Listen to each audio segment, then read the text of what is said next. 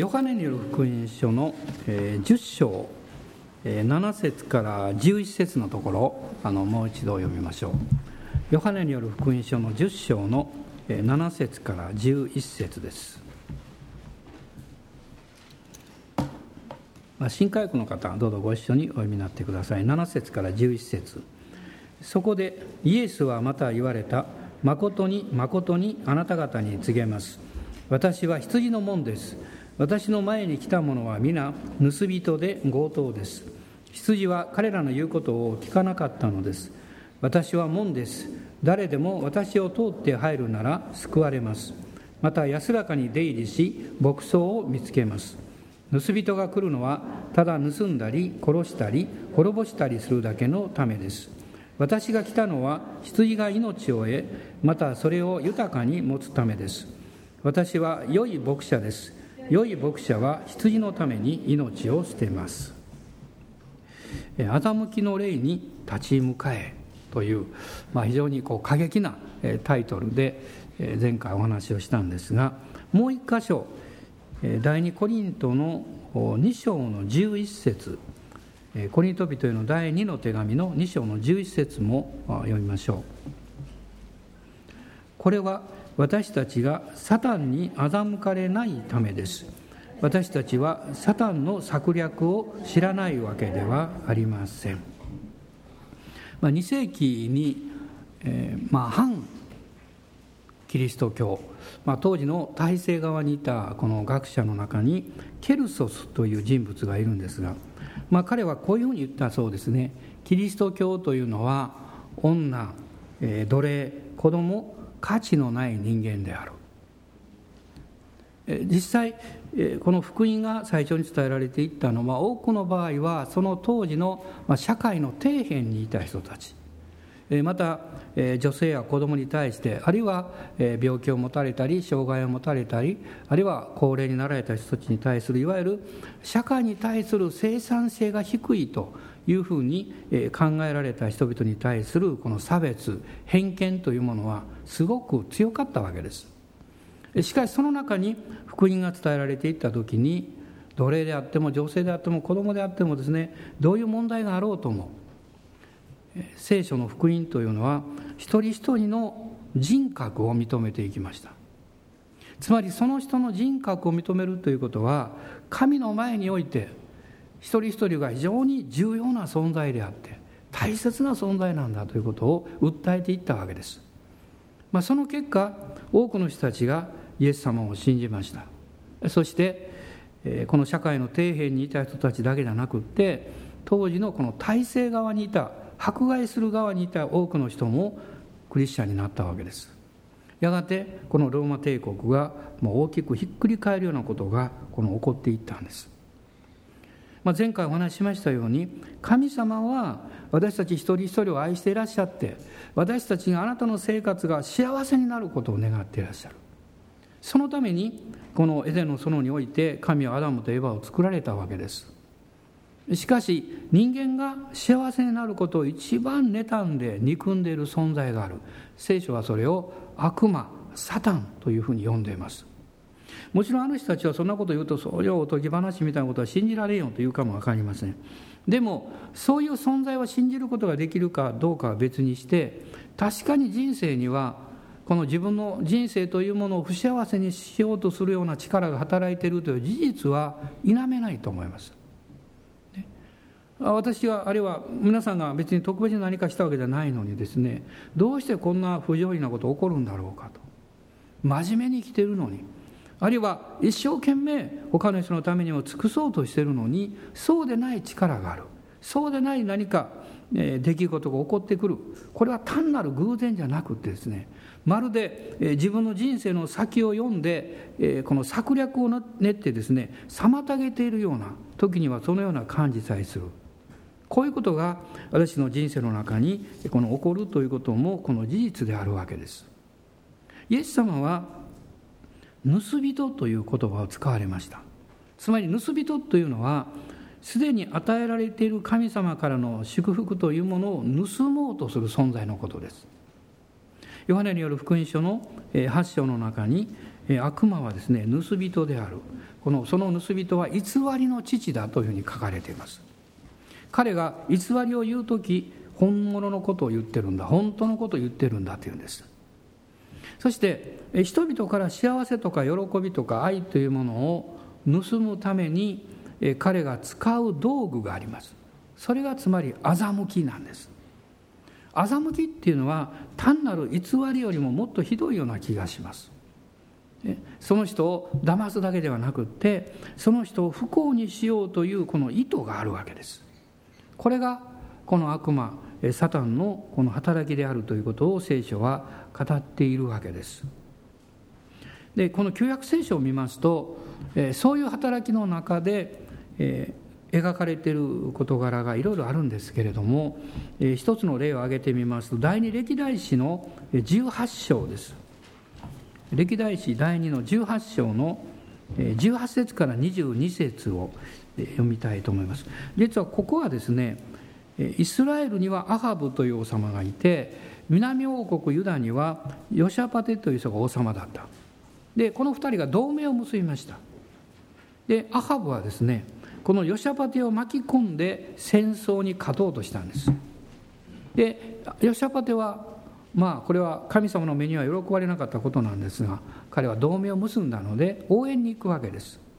そしてその戦争がどうなるかということを確認しようとしてアハブにですねあなたの国にある預言者を集めてほしいと言います。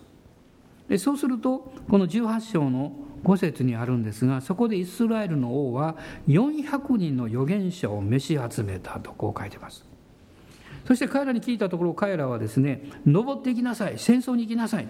そうすれば神は王の手にこれを渡されますって言ったんです。ところがどうもヨシャパテは腑に落ちなかった。で彼は聞きます。ところでここには私たちが御心を求めることのできる主の預言者が他にいないのですかと聞きます。そうするとアーブが言うんですね。いや一人おるんだけども彼はね私は彼を憎んでるんだって彼は私について良いことを一回も言ったことがないとこう言うんですね、えー、そして彼の名は、えーイムえー、イムラの子ミカヤと言います。するとヨシャパティが言います。その預言者をぜひ呼んでほしいというわけです。確かに私たちも自分の将来を考えたり自分の計画を練っている時に相談する相手にですねできるだけ同調してくれてできるだけ応援してくれて理解してくれる人に相談しようとします。で初めからあの人に言うとなマイナスのこと言われそうだとかね反対されそうだっていう場合にはなかなか相談に行きにくいもんです。でも事実はですねそのような人々の中に真実を語ってくれる面があるということなんです。で人間は誰でも盲点を持っています。100%完全なんてことはないんですね人間は。だから自分の計画や自分の将来の見通しがいいと思っても別のところから見るとですねいやこういう危険性があるよ。こういう気が気が付いてないところがありますよ。ということはたくさんあります。そういうことを語ってくれるのはいつもあなたに対して、えー、良いことだけを言ってくれる人ではないということです。で正直にあるいは盲点をついてくれる人の存在っていうのが必要なんです。ヨシャパテはそういう面において、まあ、非常に、えー、興味深い人物ですね。このミカヤという人を招くわけです、えー、するとそのミカヤがですね最初はあ行きなさいよって言うんですね。すると面白いですね。アハブが言うんです。お前はまた嘘ついてるって言うんですね。お前が私にいいことなんか言うはずがないだろうっていうわけです。本当のことを言えと。えそうするとミカヤがあの言うんですね。えまあまずこの15節読みましょうか。どうぞ。すると王は彼に言った。一体私が何度あなたに誓わせたらあなたは主の名によって真実だけを私に告げるようになるのか とこう言います、まあ、その後ミカヤはですね本当のことを言うんですけども神様がどういうふうにしてこの戦いに対してあなた方が被害を受けるように計画しているかという計画を述べるんです。これがですねこの18節から22節なんですね、そういう背景があるんですが一緒に読んでください。18節から22節。はい。するとミカヤは言った。それゆえ主の言葉を聞きなさい。私は主が御座につき天の万軍がその右左に立っているのを見ました。その時主は仰せられました。誰かイスラエルの王アハブを惑わして攻め上らせラモテ・ギリアデで倒れさせる者はいないか。するとある者は一つの案を述べ他の者は別の案を述べました。それから一人の霊が進み出て主の前に立ちこの私が彼を惑わしますと言いますと主が彼にどういうふうにやるのかと尋ねられました。彼は答えました。私が出て行き彼のすべての預言者の口で偽りを言う霊となります。するとあなたはきっと惑わすことができよう。出て行ってその通りにせよと仰せられました。今ご覧の通り主はここにいるあなたの預言者たちの口に偽りを言う霊を授けられました。主はあなたにくださる災いを告げられたのです。あなたにごめんなさい下る災いを告げられたのです、偽りの霊をこの預言者の口を通して語らせるという方法で、このアハブを惑わしてやがて彼は命を落としていくわけですね。この旧約聖書にはですから惑わすために偽りの霊というのがたくさん出てきます。このイザヤにイザヤ書の30章の10節。イザヤの30章の10節。私が読みます。彼らは預言者に見るなと言い先見者にはこう言う。私たちに正しいことを預言するな。私たちの気に入ることを語り偽りの予言をせよ。でもう一箇所ここ一緒に読んでください。エレミア書の23章です。エレミア書23章の25節から30節まで。エレミア書の23章。25から30のところです。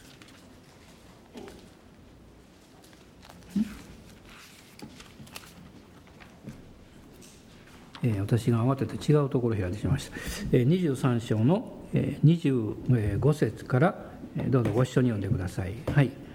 私の名によって偽りを予言する預言者たちが私は夢を見た夢を見たと言ったのを私は聞いた。いつまで偽りの予言があの預言者たちの心にあるのだろうか。いつまで欺きの予言が彼らの心の中にあるのだろうか。彼らの先祖がバールのために私の名を忘れたように彼らはおのおの自分たちの夢を述べ私の民に私の名を忘れさせようと企んでいるのだろうか。夢を見る預言者は夢を述べるがよい。しかし私の言葉を聞く者は私の言葉を忠実に語らなければならない。麦は藁と何の関わりがあろうか。主の蜜げ。私の言葉は火のようではないか。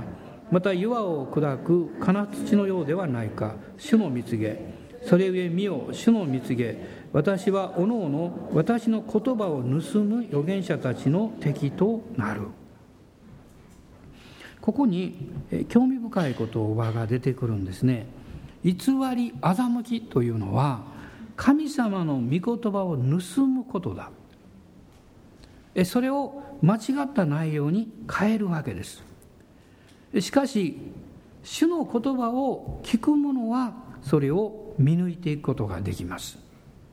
まあ、旧約においてはですね神様の祝福を受けることをさせないためにためにですねそれは神様の御言葉をまっすぐに聞いて従順に従うということをさせないためにこの偽の予言偽りの霊というものが用いられたわけです。今日もこのような働きというものは続いているわけですね。欺きの霊というのはこの3つのことをやると思います。一つは主の言葉を盗むということ。そして私たちのうちにある御霊の思いを盗むということです。御霊の思いというのはロマ人の手紙の8章にありますが命と平安と書かれています。もし皆さんが何かを考えて前進しようとするときにその考えてることが正しくってもそれを行った時に平安と喜びがなくなったらあるいはそうなるような感じがすれば少しとどまった方がいいです。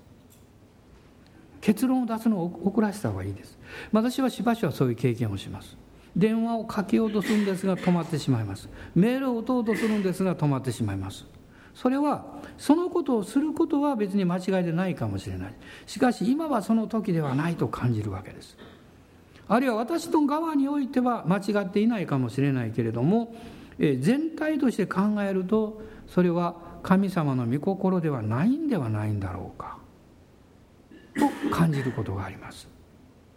まあ、先日あることについて一人の方がメールをくださいまして、えー、私は、え、何か自分の勘かもわからないけど、え、前進するのはやめようと思うんですがとあることについてですね。で私も同じことを感じておりましたので面白いメール打ちました。あなたの勘に従ってくださいと言いました。通常そんなこと言いませんが、まあ、それはもちろん御霊の思いということを指しているわけです。その方はそれを理解しておられるのでそういう表現をしました、ね、理屈では分かってる、まあ、自分の気持ちとしてもそんな問題はない。でも何か霊的にですね平安がない。その場合は少し時間を置いた方がいいです。もう一つは信仰を盗むということです。欺きの霊はあなたから御言葉を盗んで御霊による平安やそういう思いを盗んで最終的には信仰を盗みます。信仰とはどういうことでしょう？つまりあなたを通して素晴らしい神様があなたの人生を用いて良いことをされようとすることにストップをかけることです。その例えば私たちがこの車で走っていてですね工事中の現場を見ます。あるいは道路工事を見ます。その時に私たちは知っています。ああ何日かしたら道路がきれいになるんだろうな。ね。あるいはこの建物はきれいな建物できるんだろう。日本であればみんなそう信じていいんです。外国だとそういうわにいきません。ある国に行きますと建てかけが長い間続きます、ね、あるいは工事の途中でそれがそれが止まってしまう、まあ、タンザニアでもあるんじゃないでしょうかね。でも日本だったら工事を見れば必ず良いものができるとみんな信じてます。確かにそれでいいわけですね。でも、えー、それがいつできるのか私たちはこう分からない、ね、携わってる人しか分かりません。その間どうするんですか？それを信頼して待つということです。そのことによって良い結果が出ます。だから神様があなたを導いていらっしゃったとしてもその導きに従っていくタイミングが非常に重要なんです。そのタイミングですね。そしてこの欺きの霊というのは一つはその方向を変えさせます、ね、あるいはその内容を入れ替えようとします。でも一番よくやるのはタイミングをずらせるということなんです、ね、タイミングずらすとねこれは下手をすると事故になりますね。えー、つい数日前に、えー、この近くの大きな病院に私が行きまして血液検査しに行きました。まあ何ヶ月に1回行きますからね。で裏口の方を出ましてですね ふっと思い出しました。その出口のところにはあの1段だけの階段があるんです。しかも普通の半分ぐらいの高さなのでこれよく見てないとですねあの、まあ、前の道とこう同じように見えるから私が一度そこで見事に転びました。あのそのまま行ったらすってんこれで転びまして一回転して立ち上がりました不思議です。どうしたと思います？まず周りを見ました。かっこ悪いなと思ってですね。まあでもまあ怪我も何もしてなかったんですけど、えー、そしてもう一度見ましたら何やこの階段判断やなと思いましてね。半虫がないからね。これが本当の判断ミスかとか思いましてですね、えー、まあしょうもないこと言います本当そう思ったんですけど。で今回行きましたらですねああなるほどと思ったんです。やっぱり私だけじゃないんですね。よくつまずいて転ぶみたいですね。だからなんとその階段がなくなってましてそのアスファルトでこう ですね平たくしてました。ああそうか判断ミスするのは私だけじゃないんだと 思ったんですけど、まあ、私たちはですね、まあ、その程度のことはいいんですけれどもあなたの人生の一番この大事なこと将来のことあるいは家族の関係とかあるいは神様に従っていくその道筋であるとかその時のタイミングがずれるとですね良いものも悪くなるんです、ね、良い結果を得ることができなくなるんです。例えば、え、果物の植えてる方はこのりんごとか梨とかね桃とかその時期をよく知ってますね。野菜でもそうですね。もうあの収穫していいんじゃないですか。いやもう少しダメですってね。もう少しダメなんですと。遅れてもダメなんですが早すぎてもダメ。タイミングがあります。全てのことには時があるわけです。時が来て良い実りがあるんですね。神様はそのことを一番ご存知です。そして聖霊様は私の生活の中にそのことを教えようとされる。しかし敵はあなたが良い収穫を得てほしくないんですよ。皆さんあの毎日の生活の中でですね神様の祝福を一番、うん、失わせる、えー、手っ取り早い方法何か知ってますか？敵が用いる方法、ね、それはですね何らかのことを用いてあなたに対してまああのなんていうか思い煩ったり嫌な印象を与えたりさせるんですがね。結局それ一言で言うとあのヨナみたいなもんです。あなたを不機嫌にさせるということです。あなたの感情や思いを混乱させてあなたを不機嫌にさせると敵は左打ちはですねおおやったやったみたいなですね。この人しばらく祝福受けられない、ね、まあ昨日はヨナ書のメッセージを私はしましてそしてメッセージをしながら教えられました。なぜ神はあの唐ごまをねヨナのために備えられたのにね虫でかましてそれをダメにしてヨナを怒らせたんだろうか。まあ昨日メッセージ聞いておられた方はまさかその時に私が教えられて言ったと思わなかったと思いますけどね。私は面白いことを言いました。唐ごまを噛んだあの虫はもう前から食べたくて仕方なかった。でも神がストップをかけておられた食べるなって。これヨナのためだから。ところがヨナが神様に感謝しないでいつもつぶやいて文句言ってねブツブツ言ってるから。彼のこの守りの覆いが破れてしまって。神様しょうがない。おい虫よ。お前に許可与える。と言って虫が遠駒を噛んだと私は思いました。皆さんいかがでしょうか？私たちがどんな状況であっても感謝してそして喜んでそして自発的に生活をするならば敵は私たちのところに攻撃をかけてくるチャンスをなかなか作ることできません。しかし私たちが不平不満を言って誰かを裁いたり非難したり恨んだりそういうことをしてると祝福の壁はもういつでも破れます、ね、いつでも破れます。破れ口から敵が入ってきます。思いを患ったりあるいは嫌な気持ちになったり、ね、その結果不機嫌になるんですよ。だからヨナ書の中に書いてますね。ヨナは不機嫌になりそして何て書いてますか？怒ったと書いてます。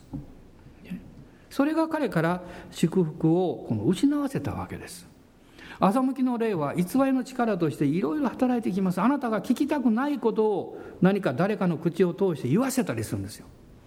その言葉に乗ったらダメなんですよ。あるいはあなたが期待しているのにそうでないもうダメだよみたいなこと言われるんです。ショック受けるでしょ。その言葉に騙されたらダメなんですよ。私たちは聖書の御言葉を開いてああ神様が悪いことをなさるはずがない。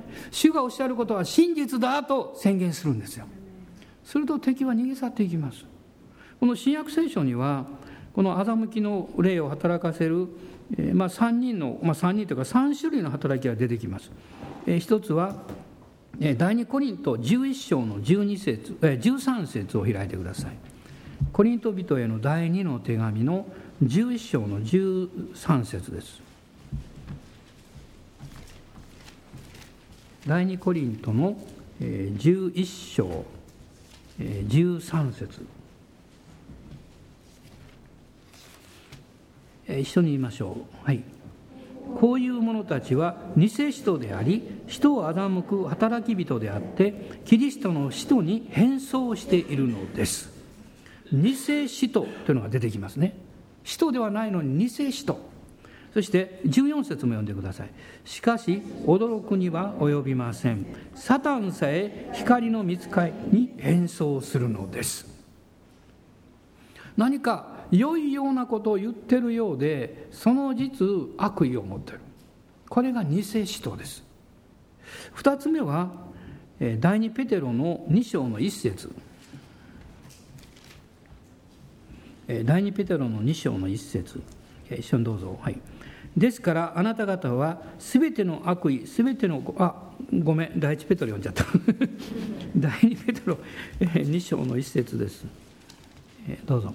しかしイスラエルの中には偽預言者も出ました。同じようにあなた方の中にも偽教師が現れるようになります。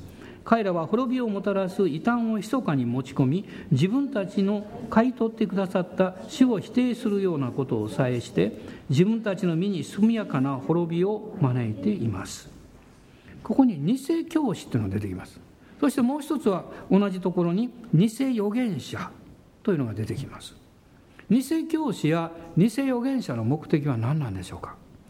でマタイによる福音書の7章の15節を読んでください。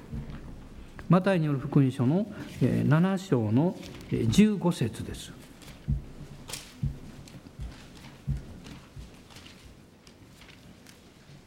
7の15ですね。一緒にどうぞ。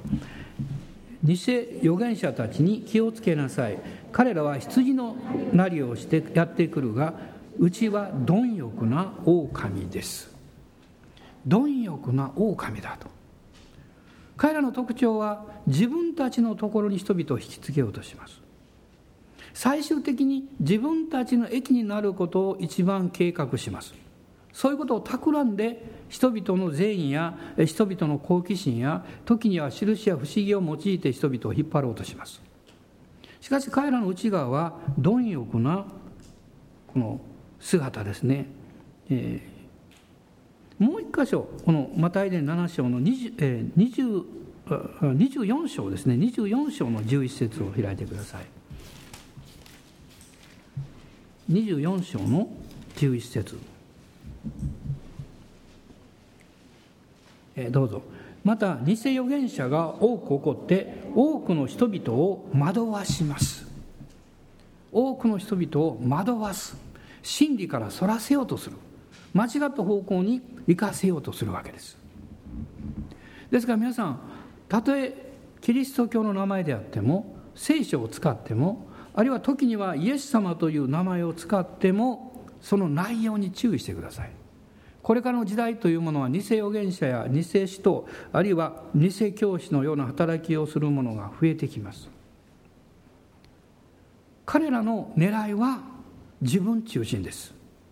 ね、彼らの目標は神様の栄光を返することじゃありません。自分たちの何かを得ることです。そしてそれは必ずいくつかのことで現れます。まず一つはですね組織化して人々をコントロールしようとすることです。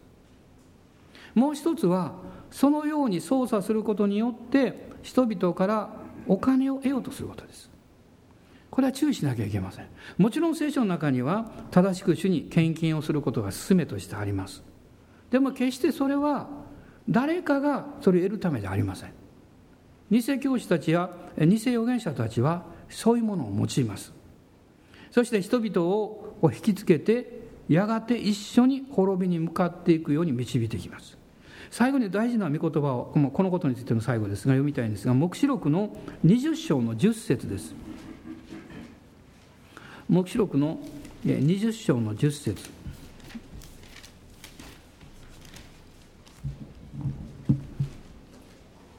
この御言葉ぜひ印をしておいていただきたいと思います。10節どうぞ。そして彼らを惑わした悪魔は火と硫黄との池に投げ込まれた。そこは獣も偽預言者もいるところで彼らは永遠に昼も夜も苦しみを受ける。ここにはっきりと悪魔は火と硫黄との池に投げ込まれる。偽預言者もそこに入っていきます。しかし彼らは仲間を探しています。真理からそれて彼らについてくる者たちを得ようとしているわけです。この欺きの例ですね。この事柄が一番最初に聖書の中に出てくるのはこれは創世紀の3章だと思います。エヴァが騙されたんですね。で皆さんそのことをよくご存知だと思うんですが、まあ、漱石の3章を開いていただきたいんですけれども、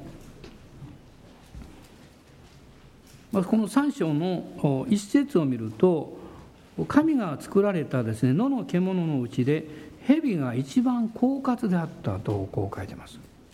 悪魔はこの蛇を通って、えエヴァをこの誘惑したわけです。でどういうふうにこの誘惑をしていったんでしょうか？え3章のえ3節。一緒に読んでください。しかし園の中央にある木の実について神はあなた方はそれを食べてはならない。それに触れてもいけない。あなた方が死ぬといけないからだと仰せになりました。その後そこで蛇は女に言った。あなた方は決して死にません。でエヴァがその木を見るとですねもう何か、えー、食べるのによかった。あのあるいは目に見てもですね食べたくなるような。それでその木の実を取りました。つまりそれは善悪を知る木の実なんです。で罪を犯してしまったんですね。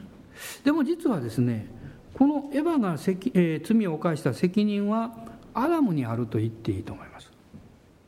この内容というのは実はどこで語られているかというと2章の17節なんです。まあ16節と17節です。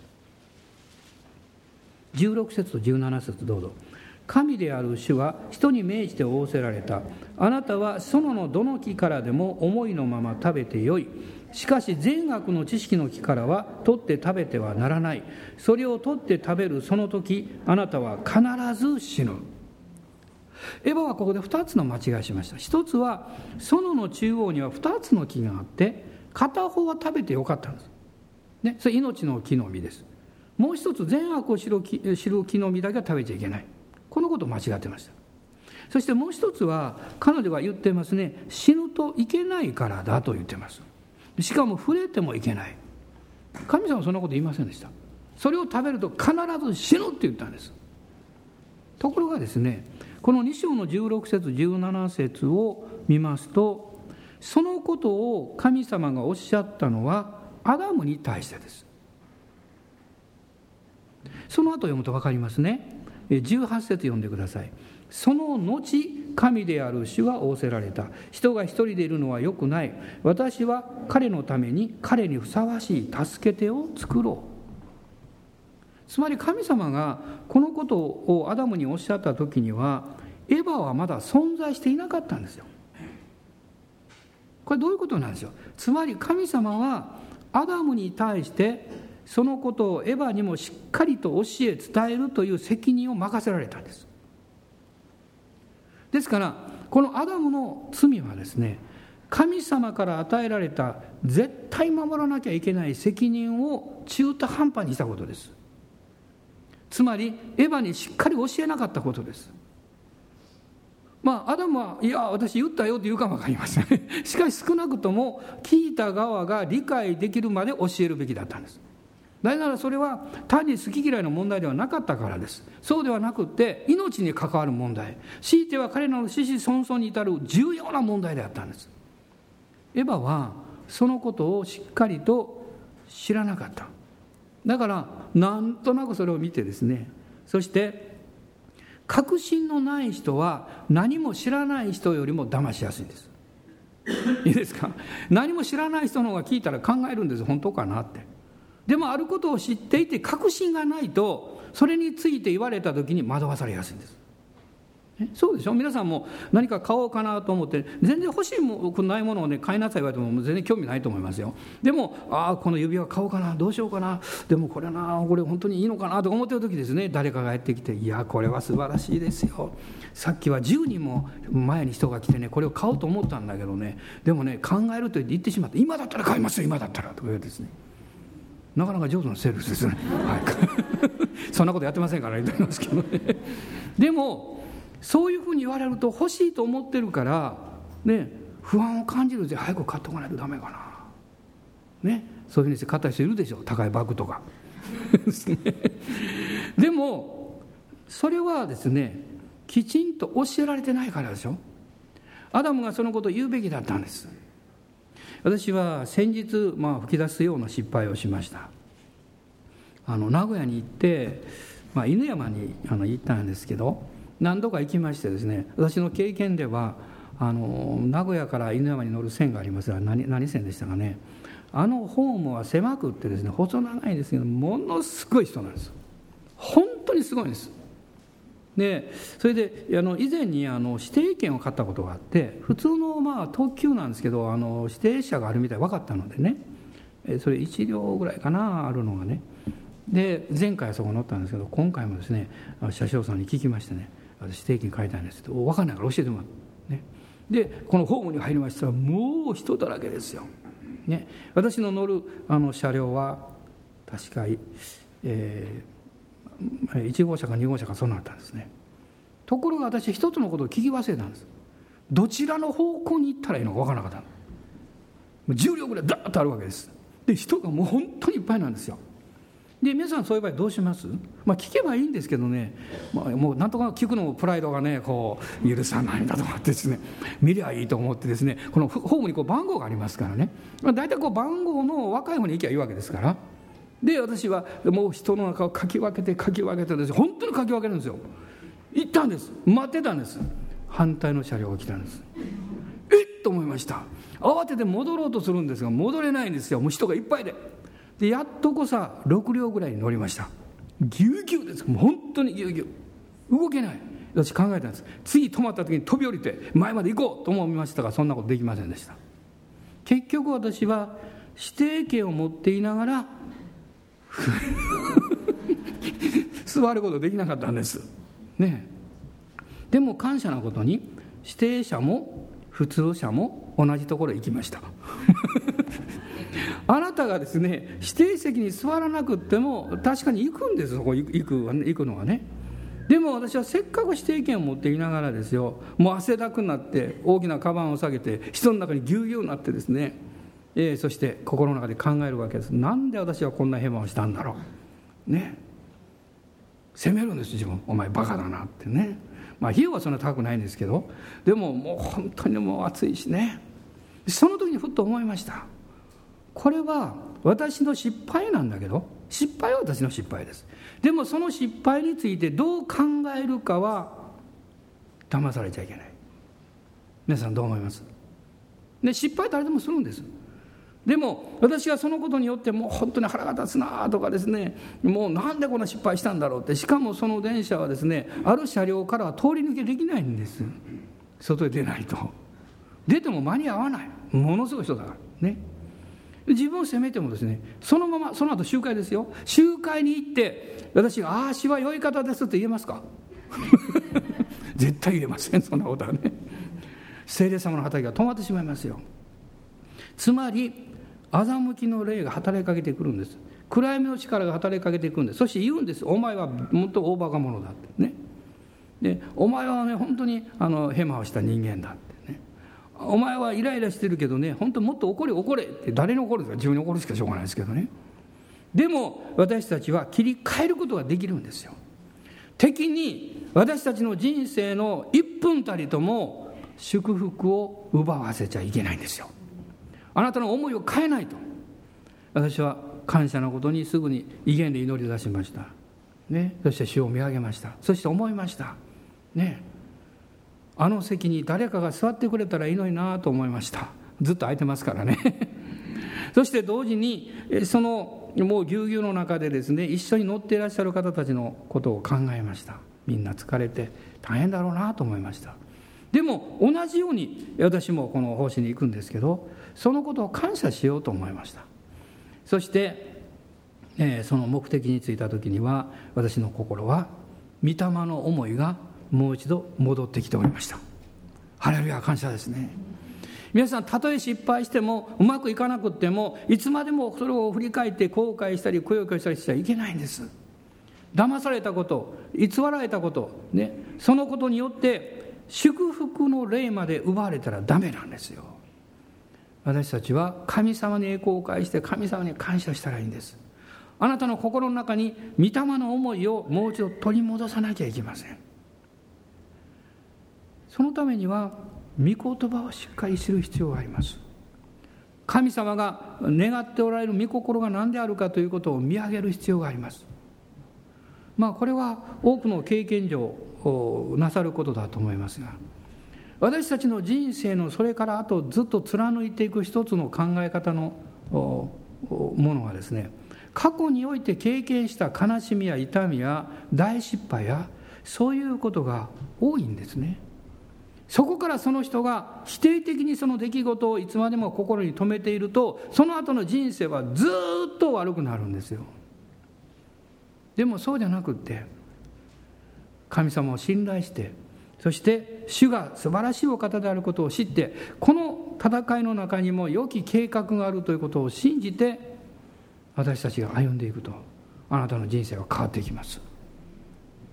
先日、えー、一人の人の証しをのようなものを読んでおりました、まあ、その人は、えーまあ、3世紀の前半にですねあの登場した人物ですね。オリゲネスという人です。この人は古代のキリスト教最高の学者というふうに言われています。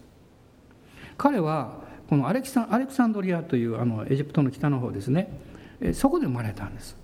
で生まれた時にですねあのご両親はもう熱心なクリスチャンで家もとっても豊かだったんですね。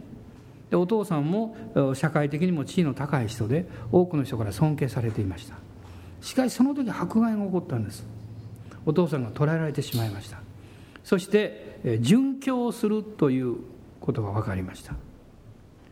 その時オリゲネスは17歳だったんです。そしてお父さんのそのことを聞いた時に彼はどうしたと思いますか？自分も飛び込んでいって一緒に殉教しようとしたんです。お母さんはですね彼を必死になって止めました。そしてこういうことをしたんです。彼の服を全部隠したんです。服を隠した。そしてその息子がですね殉教者に飛び込まないようにですねしたんですね。彼は、えー、殉教に決められた父に対して手紙を書きました。どういう手紙だと思いますか？父親の信仰を励ましたんです。その信仰を放棄しないようにと。それが皆さんなんとですね今日「殉教の勧め」というタイトルで残ってるんですよ。そしてそれが後にこの、え、東方で生まれていったそしてやがてヨーロッパにも広がっていきます修道院のスピリットになります。修道院の精神的なスピリットになります。彼は生涯父親のことを忘れなかったそうです。彼はものすごくあの自分を厳しく生きたところがあります。少し聡明な人でした。時には考え方があまりにもこう膨らみすぎて異端視されました。しかし彼は真に主に従っていった人です。彼のその信仰の歩みの中にはですねその自分の前をを歩いてその信仰を全うした父親のイメージがずっとあったんです。そしてたとえ殉教したとしても神は良い方である。神ご自身は素晴らしい方であるというその生き方を決して忘れることはありませんでした。私たちは私たちの人生を通して誰かが誰かが何か学んでくれるような生き方をしたいと思わない思わないでしょうか。あなたの背中を見て誰かが私もあなたのそのように歩みたいそのように変えていただきたいと願わないでしょうか。主はそうされると思いますよ。それは私たち自身がうつむいた生き方ではなくって顔を上げて神様を信頼してそしてさまざまなこの惑わしの言葉に振り回されないで御言葉をしっかり信じて前進することです。主はそれを成し遂げてくださいます。アーメン。感謝します。今一緒に主をあがめましょう。どうぞお立ち上がりください。ハレルヤ感謝します。アーメン。ハレルヤ感謝します。おー主を感謝します。どうぞご自由に今主を礼拝しましょう。アーメン。ハレルヤ今日この時からあなたはもう嘆きや悲しみと縁を切ってください。自己憐憫と縁を切ってください。もう人の言葉を聞くたんびにふらふらふらふらするような生き方から縁を切ってください。自分の内側にある悪い意図を隠すために周りを悪く言うようなことをしないでください。素直に悔い改めましょう。素直に神の前にへり下って出ましょう。主よこんな私を許してください。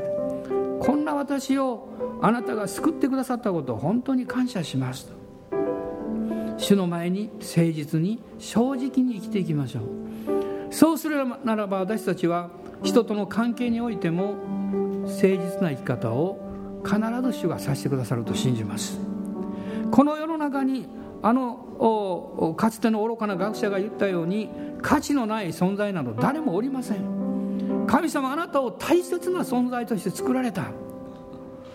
あなたは価値ある人愛されてる人使命を持った人。そしてあなたの存在によってあなたの周りに関わる人々が幸せになるようにあなたをそこに置かれたんです。ならばどうして私たちは自分の存在によってその周りの人々を不幸にしようなんてするんでしょう。そんなことは願ってないはずです。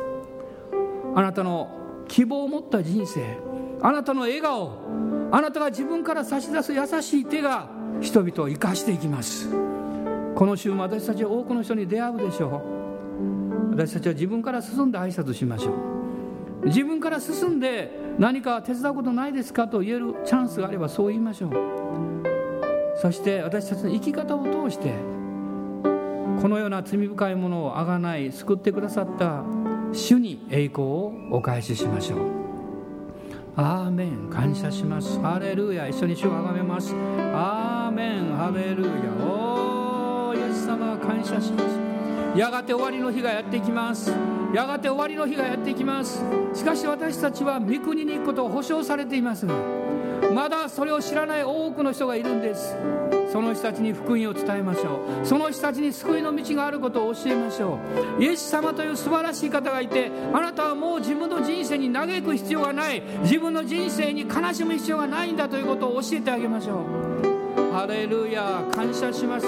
おーイエス様感謝します。オーラがサンバ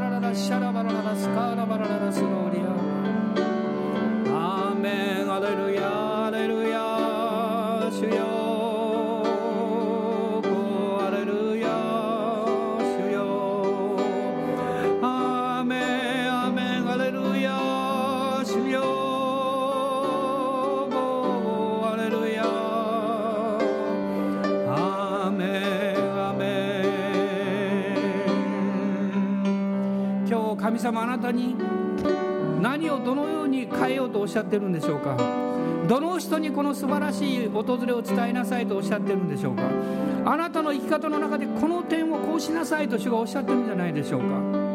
従う力を神様からいただきましょう。少しの勇気が少しの勇気が少しの大胆さが私たちの人生を変えます。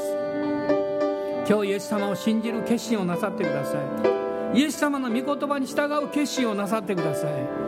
こんな私も変えられるんだということを確信してください。おお主よ感謝します。ハレルヤ。ハレルヤ。アーメン。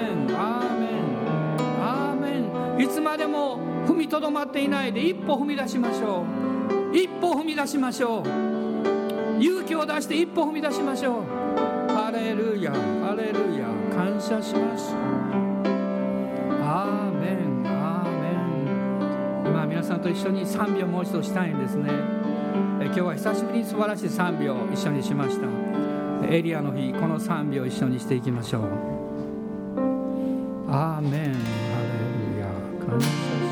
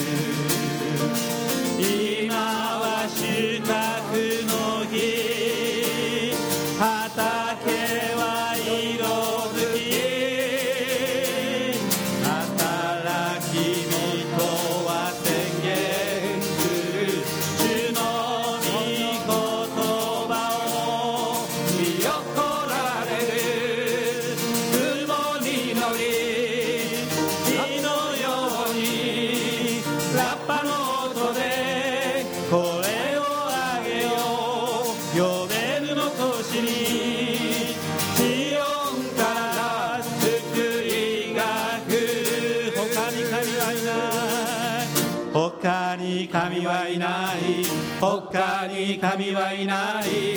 他に神はいない。他に神はいない。他に神はいない。他に神はいない。他に神はいない。他に神はいない。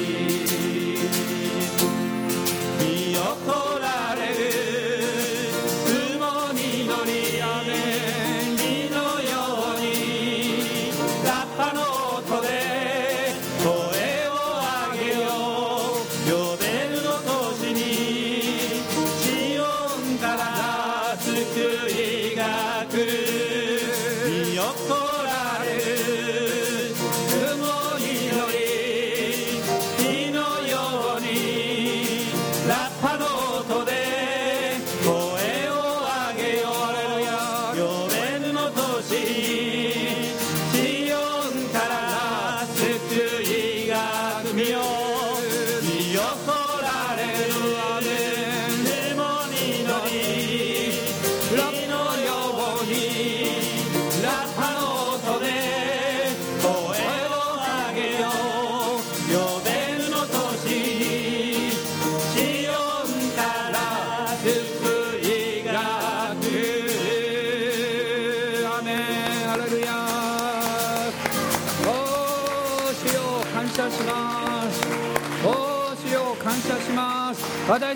真理の御言葉によって騙されません。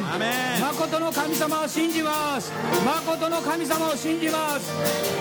イエス様を救い主として信じます。あなたの御言葉に従います。聖霊様働いていらっしゃいます。素晴らしいことは今週も起こります。アーメン。ハレルヤ。アーメン。ハレルヤ。アーメン。ハレルヤ。おー主よ。感謝します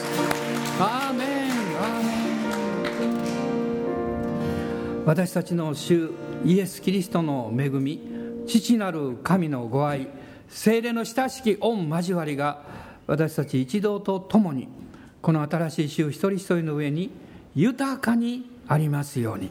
アーメン。